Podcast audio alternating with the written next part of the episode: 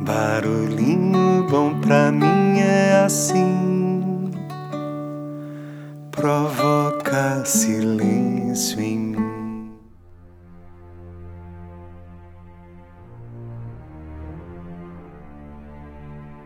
No barulhinho bom de hoje eu quero compartilhar um texto que eu recebi de diversas pessoas e eu achei simplesmente incrível. Não faço ideia a autoria, mas ele simplesmente tocou muito fundo no meu coração, conectou com a minha missão e eu imagino que, como estamos aqui conectados, ele também vai falar alto para o seu coração. Então vamos lá, o título é Guerreiros de Xambala. Abre aspas.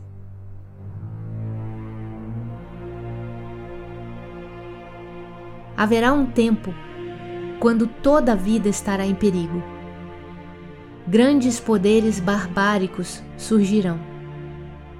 Embora esses poderes empreguem suas fortunas, preparando-se para aniquilar-se uns aos outros, eles têm muito em comum: armas de inimaginável poder destrutivo e tecnologias que ameaçam o nosso mundo.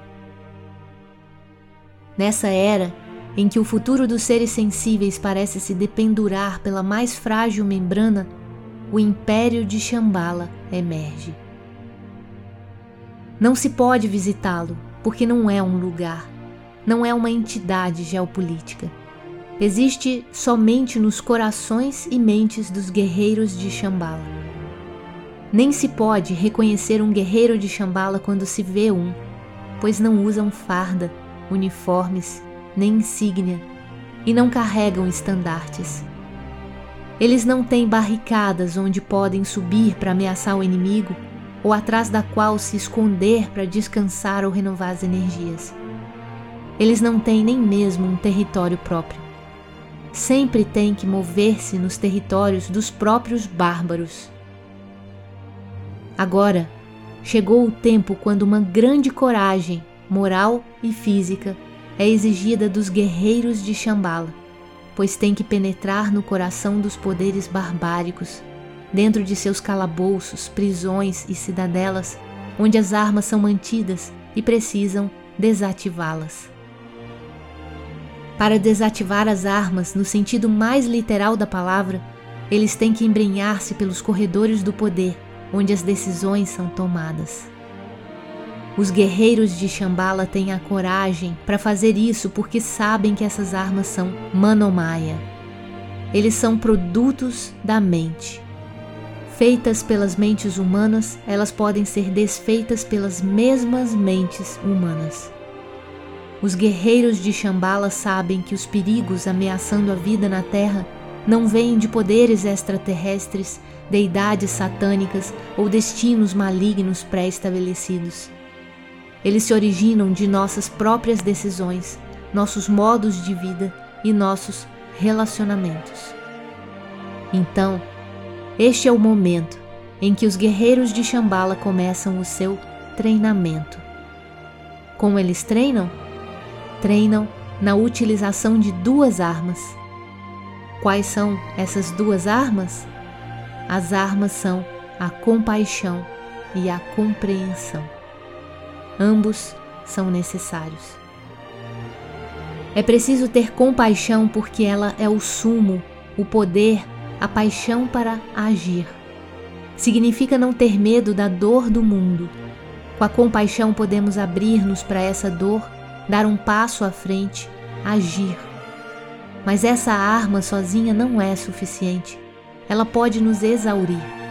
Então, precisamos da outra precisamos da compreensão profunda que nos dá a visão da interdependência de todos os fenômenos.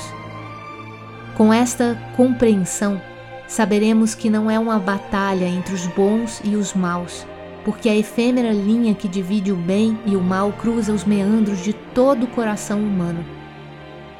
Com a compreensão para perceber toda a nossa profunda inter-relação, nossa ecologia profunda, saberemos que as ações empreendidas com a intenção pura têm repercussões por toda a teia da vida, além do que se pode medir ou distinguir. Sozinha, esta compreensão pode parecer muito fria muito conceitual para sustentar-nos e manter-nos em movimento. Portanto, precisamos do calor da compaixão. Juntos, estes dois podem sustentar-nos como agentes de mudanças completas, integrais. São presentes que nos foram oferecidos e dos quais devemos apossar-nos agora para a cura do nosso mundo. Essas duas armas do guerreiro de Shambhala representam dois aspectos essenciais do exercício da reconexão. Um é o reconhecimento e a experiência de nossa dor pela situação de nosso mundo.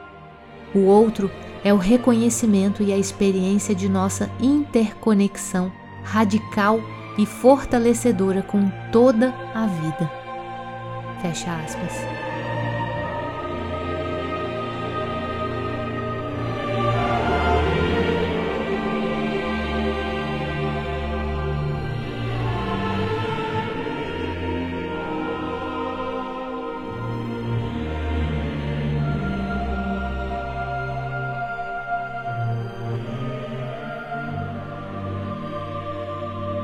E aí?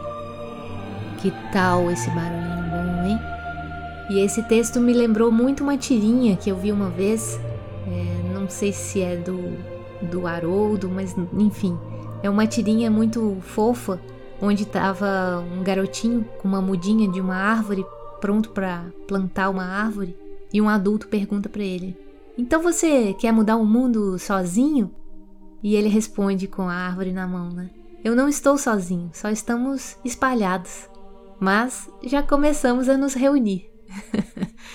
e eu acho que aqui no Barulhinho Bom nós temos aí uma reunião de boas almas espalhadas aí por todos os cantos, mas aqui reunidas para se reabastecer de amor e mensagens positivas para continuar suas missões. Então, seguimos juntos. E aí, Será que eu estou gravando esse áudio e falando agora no ouvido de um guerreiro de Shambhala?